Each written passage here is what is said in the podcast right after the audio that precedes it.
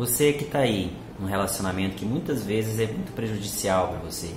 Às vezes você está louca querendo terminar e não consegue, tem medo, fica com sentimento. E se eu não der conta? E se eu ficar sozinha? E se eu sofrer muito? O problema hoje da maioria das pessoas é que quando ocorre a ideia de terminar um relacionamento, vem sempre aquela questão do medo.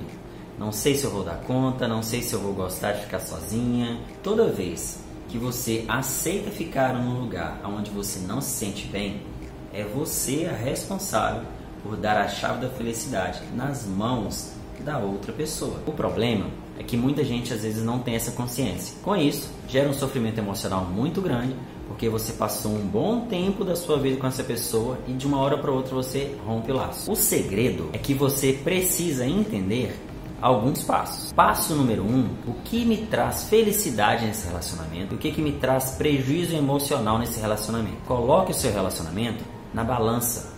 Veja os pontos positivos, os pontos negativos. Se houver mais ponto negativo do que positivo, por que, que você continua nessa relação? Passo número dois é: o que eu posso fazer para que essa relação se torne um pouco mais aceitável até que eu consiga rompê-lo de uma vez? Se você namora uma pessoa e a vê todos os dias, vou reduzir o tempo de ver essa pessoa. E a dica final e mais importante é, construa uma rede de apoio. Essa rede de apoio é formada pela família, pela escola, pelo trabalho e principalmente pelos amigos. Geralmente em relações que você se encontra de dependência emocional ou então relacionamentos que a gente hoje tem a mania de chamar de relacionamento tóxico, né? São relacionamentos que eles te privam, que eles vão te cercando de amizade e você fica sem ninguém para se apoiar. Por isso, você se vê tão preocupada, tão angustiada em terminar essa relação e achar que não tem ninguém. Quando a gente fala sobre rede de apoio, é bom que você lembre das suas amizades antes de conhecer essa pessoa. Se o seu relacionamento é abusivo, se você está sendo agredida, se você está sendo desrespeitada, não deixe de denunciar. Mas se você não dá conta de fazer isso agora, procure ajuda. Não fique sozinha. Procure seus familiares, seus amigos e lembre-se sempre, fortaleça sua rede de apoio para quando você decidir que está forte o suficiente para romper essa, essa relação, você vai ter o apoio